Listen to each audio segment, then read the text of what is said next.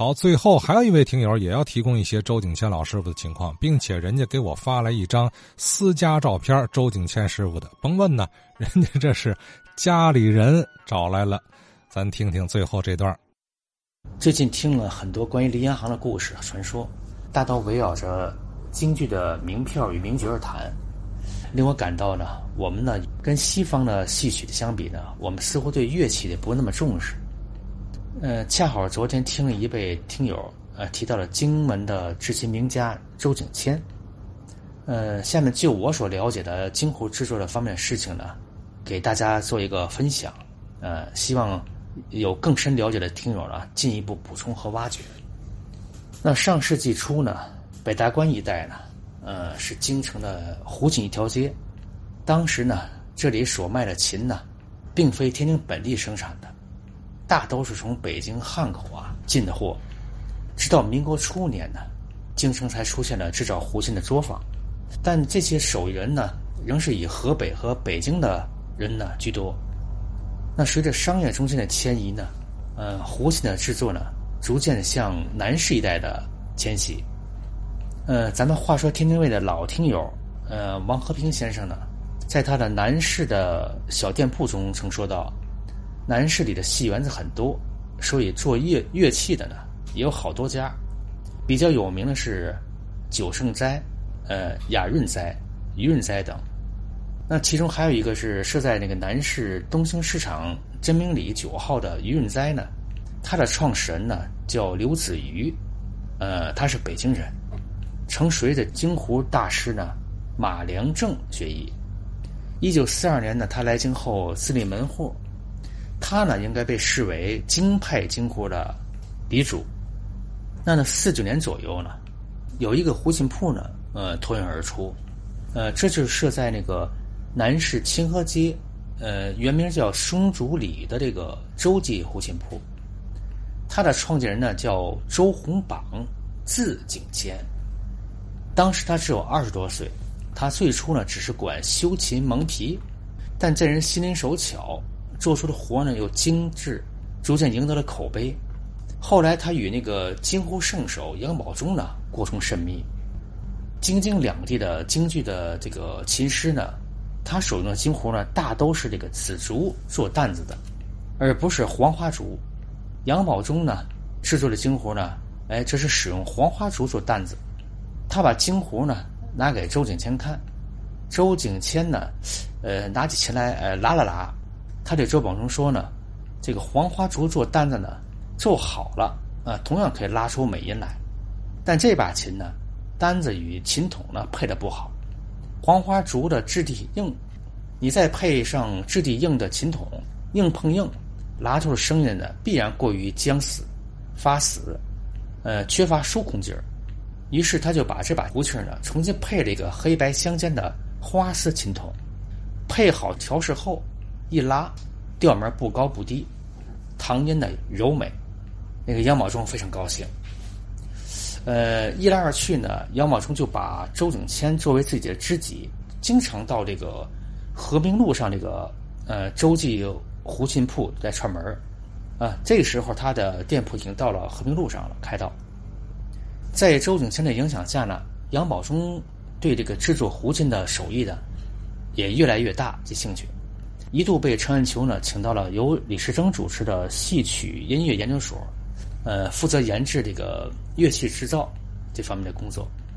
而周景谦呢，制作琴的这个实践经验也越来越丰富，名气也越来越大。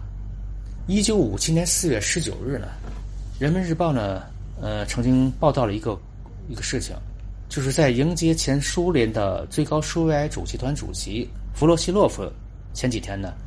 这个梅兰芳的琴师呢，姜凤山，特地来到天津，找当时被称为这个着琴妙手的天津老艺人周景谦，来用最好的材料给他赶修两把琴。呃，这个胡琴可能是损坏了，呃，当时急着修。那么周景谦呢，呃，精心的把这两把琴修好以后呢，那个这个姜凤山就带回北京，演出呢获得了巨大成功。那个据说梅兰芳为此呢，还赠送了周呢一副对联。这阶段呢，周景谦呢哈，基本上就成为了五十年代胡琴行业的一个品牌。找他定做胡琴的人呢，应接不暇，不单单是在天津小有盛名了，北京、东北、华北的一些这个许多戏曲的琴师，也慕名找他来定制胡琴。他的胡琴铺呢，在五十年代后期公私合营时间，呃，被成为了天津民族乐器厂的一部分了。呃，周呢，也曾在该厂呃传承技艺，带徒弟。据我所知呢，呃，周洪榜，呃，也就是周景天，他的老宅应是在老城里，是在南门西的力学公司胡同。那么这个院儿呢，我去过，呃，因为这个周洪榜周景天先生呢，呃，是我的大舅，呃，他住的院儿呢是个大四合院儿。周景谦本身是周家的长子，他们家还有一个三弟周鸿林夫妇。曾经下海到东北唱戏，我呢就把这个故事呢分享给大家，希望大家能在京剧的这个方方面面的故事上，能进一步挖掘、整理，分享给广大听友。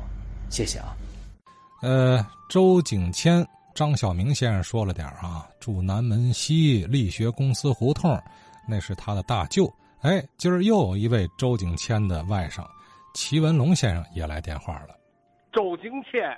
我妈妈的哥哥，我妈妈叫周红琴嘛，啊周红榜，这是大舅，鸿雁的鸿，榜就是木字，榜样的榜。哎，对对对对对对，我住哪？我住鼓楼那儿，离我那大舅那儿特别近。他在西南角那儿大水沟力学公司那儿，我那天一到礼拜日去，他呢每天一到礼拜日，哎呦，来了一帮子，总是唱的、拉的。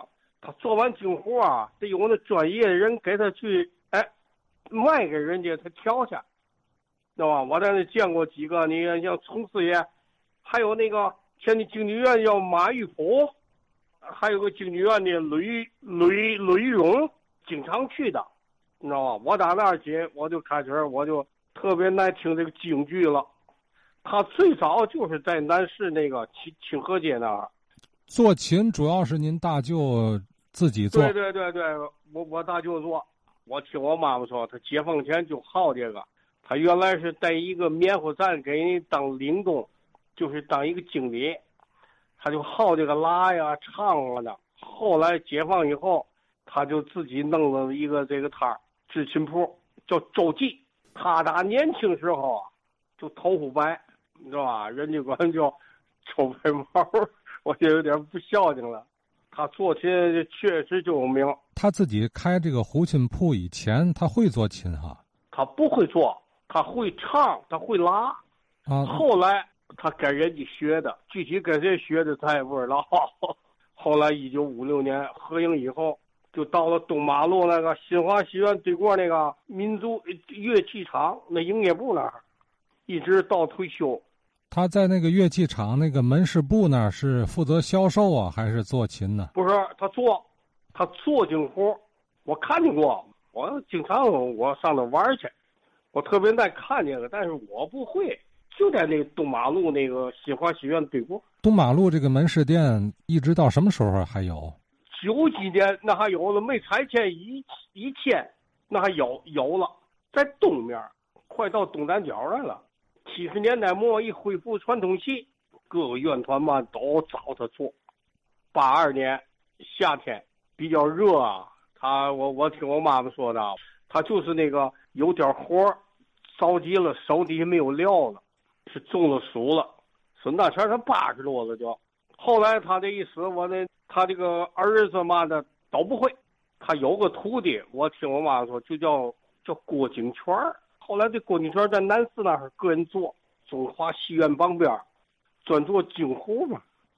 哎，我就问一个事儿，原来我们单位有一个也是天津市的名票，港务局的叫郑吉先，因为这个港务局这个这个京剧啊特别活跃，他们那个老职工认得他，叫郑吉先。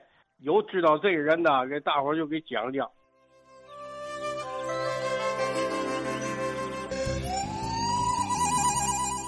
哎啊，齐文龙先生，您看了吗？咱这个节目啊，一一一一来就是一家子一家子一块儿听。昨天是他表弟，啊，戚文龙先生的表弟，都说回忆他的大舅啊，因为朋友们提到了嘛，周景谦啊，呃，制作这个京胡名家，呃，我听这个信息差不太多啊，就是在明确了一些细节。此外呢，就是齐先生最后问到了一位啊，港务局的名票郑继先。